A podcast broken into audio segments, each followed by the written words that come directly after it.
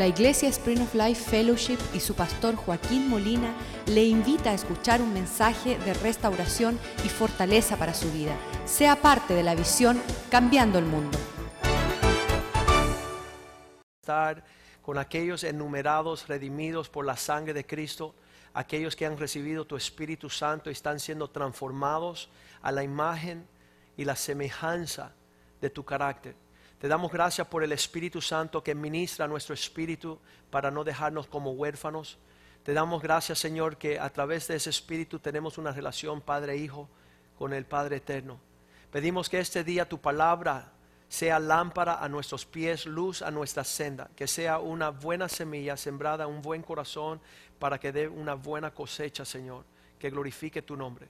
Te damos gracias que tu palabra es como un instrumento, una espada de doble filo que penetra lo más profundo de nuestro ser, dándonos entendimiento de tus propósitos y tus orden.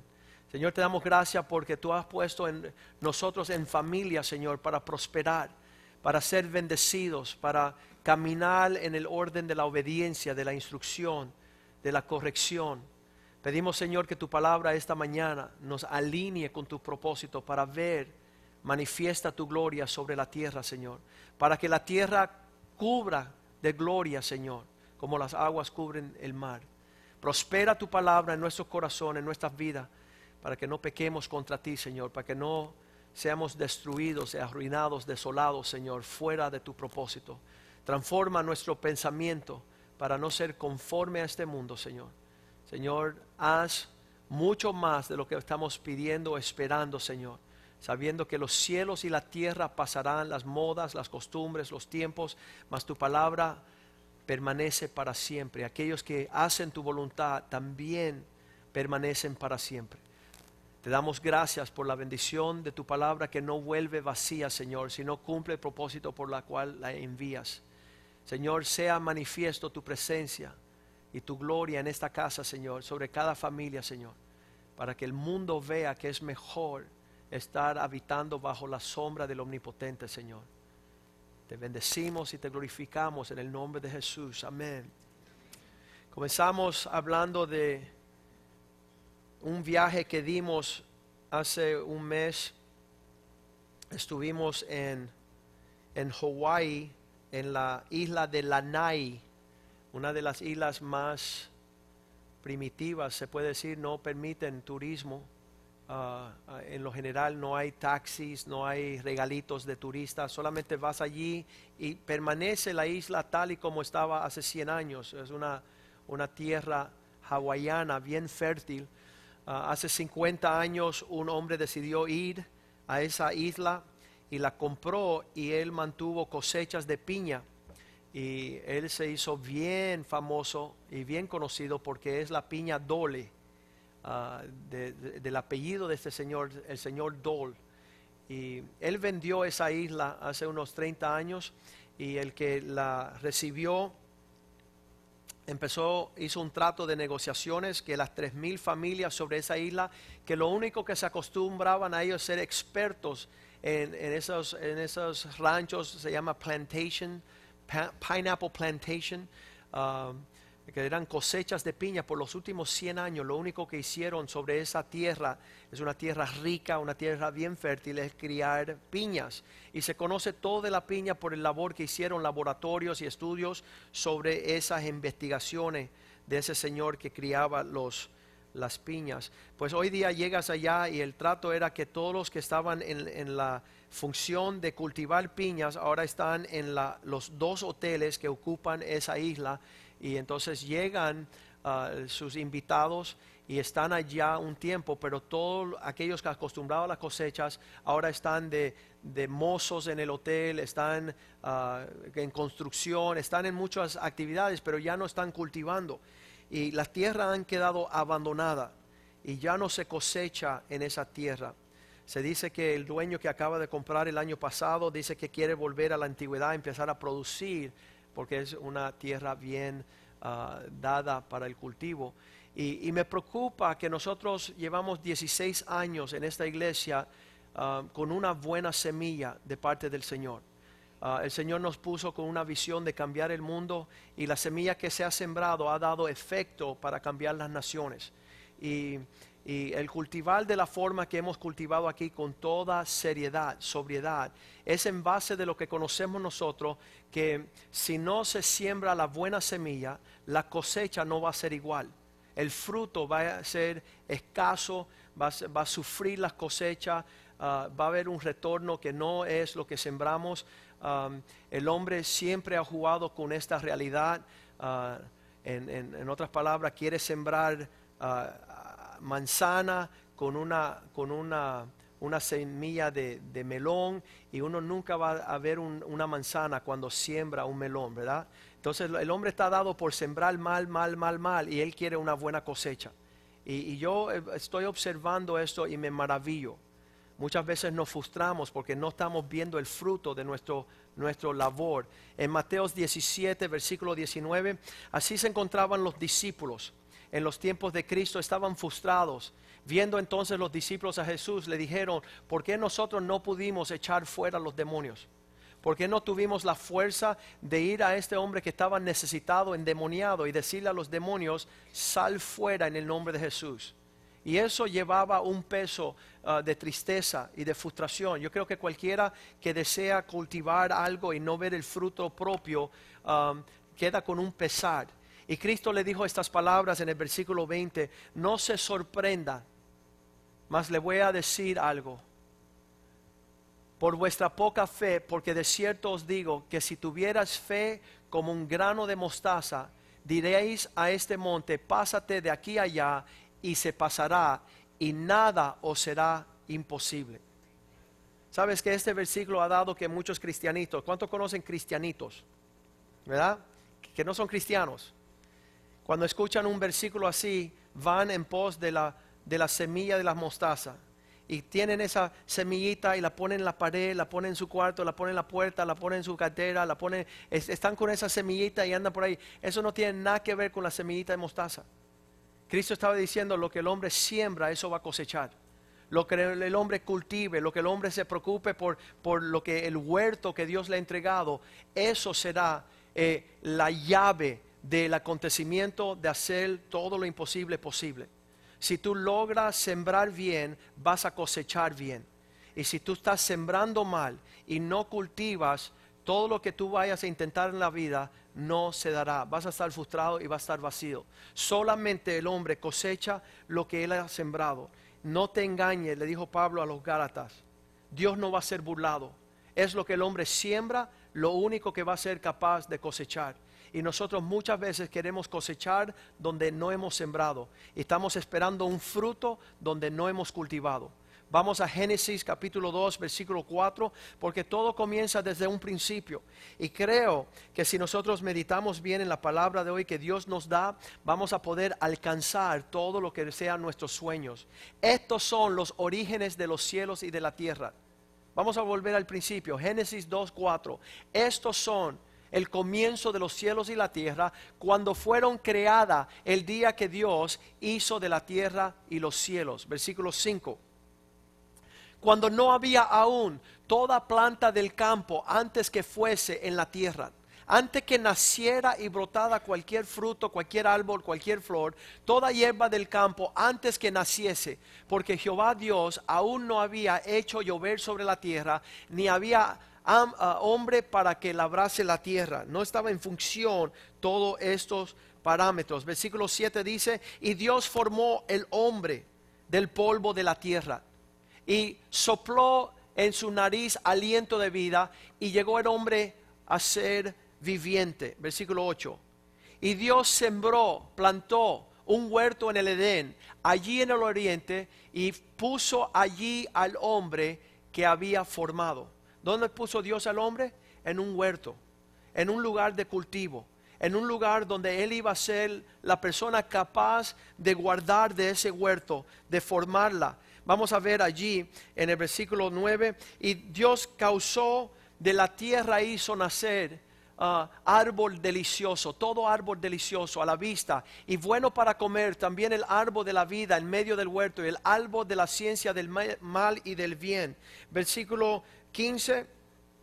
Y dice, poniendo allí pues Dios al hombre, tomó pues Dios al hombre y lo puso en el huerto del Edén para que lo labrara y lo guardase. Cada hombre ha sido dado y puesto en un huerto para cultivar aquellas semillas que va a dar a luz a un fruto. Y fue allí que Dios puso al hombre para labrar la tierra y guardarla. Muchos hombres quieren pensar que no tienen que labrar, que no tienen que guardar y todo va a dar una cosecha buena. Eso no es así. Dice la palabra en Juan 4:37 que nos cuidemos, porque es uno el que ah, siembra, uno es el que siembra y otro es el que ciega. Tenemos esa experiencia en esta vida, que dando ver la siembra de un hombre es la ciega del otro. Versículo 38 dice Cristo, y yo os envié a cegar lo que vosotros no labrasteis, y otros labraron, y vosotros habéis entrado en sus labores. Ustedes han recibido el fruto del labor de otras personas, muchos de nosotros para mal. Muchos de nosotros, nuestros padres, no temieron a Dios, no leyeron la Biblia, no labraron y cultivaron un espíritu para nosotros tener paz y gozo. Ah, más bien, no labraron. Más bien permitieron que cualquiera tirara cualquier Ah, semblante de, semillas en nuestro corazón, en nuestra vida, y lo que está creciendo es un caos, es un descontrol, son, son ah, ah, lo que son árboles silvestres, árboles amargos, árboles que no dan fruto placentero. Y, muchos de nosotros estamos disfrutando lo que han labrado otros hombres y otros estamos sufriendo lo que no labraron otros hombres. Hace unos 10 años estaba yo en una reunión, estaba reunido mi suegro, eh, José Luis, y era una reunión de hombres, y el pastor hablaba de dar gracias a esos hombres que habían sembrado en tiempos anteriores y nosotros estamos disfrutando de sus cosechas. Y en ese instante me vino a la mente, yo nunca le he dado gracia a mi suegro por cómo él cuidó del corazón de mi esposa. Cómo él fue disciplinado en asegurarse que ellos estuvieran en la iglesia. Él fue un líder espiritual, puntual. Él participó en las reuniones de los cristianos. Él leía la Biblia. Él guardaba por esa muchacha que iba a ser esposa mía un día. Y cuando yo estaba pensando, ¿cómo van a pasar 15 años? Escuche bien, 15 años. Y yo nunca me había dirigido hacia mi suegro a decirle, gracias por lo que tú hiciste lo cual yo disfruto ahora. Yo disfruto. Y, más que eso, el, hecho de que mis hijos disfruten una mamá como la que tienen, no fue labor mío, fue labor de mi, de mi suegro. Entonces yo estaba con lágrimas y apenado, yo decía, ay Dios mío, 15 años más tarde. Y me viro a ese gran hombre y le digo, José Luis, y dice, ¿qué te pasa chico? Y digo, te quiero dar gracias. Y dices, ¿por qué? Porque tu disciplina, tú haber hecho una buena labor, causa que yo disfrute la paz en mi hogar. Es que tú has hecho una gran obra en una disciplina, una corrección, siendo un papá, mi esposa. Yo ahora disfruto eso y tengo paz en mi hogar y mis hijos tienen una buena mamá. Y fue todo el labor suyo de preocuparte. Y obviamente él empezó a llorar y nos abrazamos. Y, eso fue lo que es la muestra de que nosotros labremos una tierra a la cual vamos a disfrutar. Los Estados Unidos, aquí en los Estados Unidos, sabemos que eh, ah, fueron hombres piadosos que pagaron el precio para la paz que nosotros disfrutamos. Todos los que quieren venir a esta nación y la están, la están destruyendo con toda su falta de carácter y no entienden el carácter que tenían que tener esos hombres para establecer una nación bajo la bendición de Dios. Dice que toda la libertad que vino de las leyes de este país fueron el producto de hombres que deseaban un legado piadoso. Dice, América fuiste ah, establecida sobre cuatro piedras angulares, la Biblia, el lenguaje, las leyes y la tradición de libertad. Pero la libertad y las lenguas y las leyes nunca hubieran acontecido si no hubieran sembrado la Biblia. Este que disfrutamos nosotros en toda la tierra fuera imposible si no se hubiera sembrado la palabra de Dios como la semilla que ordenó este país. Y sin la palabra del Señor, América perderá su guianza y su sabiduría y ya dejará de ser. La única diferencia entre Suramérica y Norteamérica es que en un país llegaron buscando de Dios, buscando ah, guardar los principios de la palabra de Dios y caminar bajo la sombra de la bendición de Dios. Y en los países latinos venían a despojar, venían en la lujuria de robar el, el oro, de establecer sus conquistas. Y la diferencia se ve noche y día se ve la diferencia entre un país que sembró la Biblia y el otro que sembró toda la lujuria del alcance personal. También estas implicaciones se verán sobre nuestros hijos, sobre nuestras familias y matrimonios. Gálatas capítulo 6, versículo 7 dice, no seas engañado, no os engañéis, Dios no puede ser burlado, pues todo lo que el hombre sembrare, eso segará. Todo lo que usted se preocupa por sembrar, eso es lo que va a cegar. Muchas personas ven la intensidad de mi vida y ellos ven y dicen, pastor está enojado otra vez. No estoy enojado. Yo estoy viendo que están pasando semillas que van a muerte. Yo estoy viendo semillas que van a causar destrucción, tristeza y dolor. Y entonces dice la Biblia en el versículo 8 que si tú, porque el que siembra para su carne los sentimientos de la lujuria, de la carne segará pudrición Hacia allá te estás moviendo cuando usted está pensando sembrar en la carne. Pudrición vas a cosechar. Mas el que siembra para el espíritu segará una vida amplia, una vida eterna. Vas a disfrutar la vida, en otras palabras, cuando usted sepa cómo sembrar bien. Pero ¿qué nos dice José capítulo 8, versículo 7? Que aquel que siembra el viento segará el torbellino. El que siembra el viento Joseas capítulo 8, versículo 7. Esos hombres que no le importa lo que están sembrando a otra porque están viviendo el momento, porque el, que eh, dice, porque sembraron el viento y el torbellino segarán. Todo lo que usted está haciendo momentáneamente, no me importa, ay, ¿quién piensa y qué importa? En unos días el torbellino será peor que el Hurricane Andrew. Usted va a estar boca abajo como Dorothy en el camino de Oz los torbellinos serán horribles. ¿En base de qué? Porque sembraste el viento, cosecharás el torbellino. Ahí no tendrás mies, ni su espiga hará harina. Y si la hiciere, si tuviera alguna ganancia, irán para que coman extraños. Quiere decir que va a ser despojados. Jeremías 5:24 dice el por qué. Porque ellos dijeron en su corazón, no temeremos al Señor. Y dijeron en su corazón, Temamos ahora a Dios nuestro que da lluvia temprana y tardía en su tiempo y nos guarda, guarda los tiempos establecidos de la ciega. Por causa que no dijeron en su corazón, dice la Biblia. Y no dijeron en su corazón, vamos a temer a Dios, vamos a hacer la cosa correcta. Vamos a ponerle esa semita que piensa que no es nada, pero quién sabe cuál va a ser la cosecha de una buena semilla sembrada a tiempo. Y un descuido de una semillita pequeña estos árboles grandes que nacen allí en Coral Gables, que son gigantescos, sus raíces van rasando con la humanidad, rompiendo asfalto, rompiendo tuberías, rompiendo casas. Una semillita chiquitita que tú permites caer y tú dices, ay, no importa, sí importa. Importa grandemente, porque Dios establece, dice ahí, dice, um, como no dijeron en su corazón, temamos a Jehová nuestro, el que da lluvia temprana y tardía en su tiempo, y nos, guarda, y nos guarda los tiempos establecidos de la ciega, sabiendo que si uno ah, eh, puede moverse en la dirección de estos principios, le irá bien la vida le irá bien la vida cuando uno empieza a, pensar que la capacidad de Satanás venir y, yo todos los, todas las semanas, todos los días, cuando tengo oportunidad, voy al cuarto de mis hijos y estoy inspeccionando. Estoy viendo las amistades por el internet.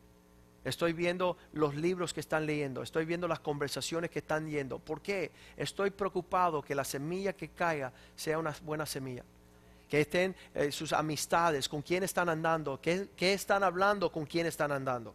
Y uno estar encima de ese huerto para cuidar que venga el maligno. Mateo 13, 25. Mientras los hombres dormían, mientras no se percataba, mientras no sabían qué estaba sucediendo, mientras dormían los hombres, vino el enemigo y sembró cizaña entre el trigo y se fue. ¿Cuántas veces no estamos percibidos que Satanás está dejando caer una semilla que va a destruir nuestra vida, que va a destruir nuestra prosperidad y nuestra paz? Que lo que hacemos hoy va a tener repercusiones mañana. En primera de Corintios 3, 6 y 7, Pablo usaba estos principios para la vida. Y él decía, um, uh, fue Apolos el que uh, yo planté, Apolos regó, pero el crecimiento lo ha dado Dios. El proceso de cultivar, el proceso de cuidar la cosecha, el proceso de, permitir ver florecer lo que Dios desea florecer en nuestras vidas. Que nosotros tengamos el cuidado, no sufrir pérdida, porque hemos descuidado este principio. Cuando antes de ser cristiano, Ah, pensábamos que, que, todo en la vida venía como luz de una sorpresa, ¿no? La, la vida tiene sorpresas, sorpresa tiene la vida. Ah, todo estaba rodeado de, ¿y qué va a pasar? Y el misterio del futuro. Y, eh, eh, y, y estaba ahí todo una oscuridad. Y sabes, doy gracias a Dios el haber llegado a una iglesia cristiana y me enseñaron el que siembra bien le irá bien. El que siembra mal no espere cosas buenas cuando la hizo mal. El que caminó dando pasos um, planeado. Y eso también cultivó en mi corazón algo de, la expectativa. Um, el hombre no sabe esperar. y, Dios enseñó al hombre desde mucho tiempo que él esperara la cosecha de sus obras de la mano de sus obras podía esperar una cosecha. Y donde el hombre no había obrado, donde no había labrado la tienda, donde no estaba siendo cuidadoso, venía la consecuencia de esa negligencia. Porque eso, lo opuesto de cultivar, se llama ser negligente. Y muchos hombres dicen, es que yo no hice nada. No, por cuanto no hiciste nada, sembraste el viento, vas a cosechar el torbellino. No, pero no llevé a mis hijos a la escuela dominical, no me ocupé a la iglesia, no, me, no los entrené en las cosas espirituales. Entonces tú puedes esperar cualquier cosa como consecuencia. Porque no estaba cultivando con la sabiduría del Señor de sembrar, de dar agua y ver que Dios dará crecimiento. El principio número uno para hoy día es este. Desde que usted está en la tierra, solo vas a cosechar lo que siembras. Solo puedes esperar cosechar lo que sembraste. No te sorprenda de cosechar mangos cuando sembraste, ah, cuando estaba pensando sembrar manzanas, sembraste con otra semilla y nació otra cosa. Solo lo que tú siembras es lo que vas a cosechar. Y muchos padres cuando vienen a la iglesia, el pastor está sembrando la palabra de Dios y salen, ni salen, yo creo que en la sala, en la antesala de salir, dicen, qué exagerado el pastor o qué, palabra más pesada. ¿Y qué se piensa él? Él no sabe. Y sabe, están peleándose con Dios. ¿Y sabes qué? Con Dios no se pelea. Se dice amén. Señor, lo que tú dices va a suceder porque tú eres Dios y tu palabra permanece. Así que allí en Génesis 8:22 Dios puso un principio. Ya que puso el hombre en el huerto, ya que hizo el huerto, ya que le dijo que lo labrase, dice, mientras la tierra permanezca, no cesarán la siembra y la cosecha y la ciega. El sembrar ah, la semilla y la ciega. Día y noche mientras que existan eh, el mundo, la humanidad, la tierra. Ese principio está aquí para siempre. Nunca va a dejar de ser. Y, y en esa forma tenemos que tener cuidado. Porque muchas veces alteramos la semilla que está siendo puesta. Y eso altera el fruto alteramos, no, no, hay que ser tan exagerado, me han dicho muchos padres. Ay, Joaquín, tú eres tan exagerado. ¿Sabes qué? La exageración la vas a ver tú en unos meses. Ahí vas a ver la monstruosidad. Hay una musiquita que dice, tararara,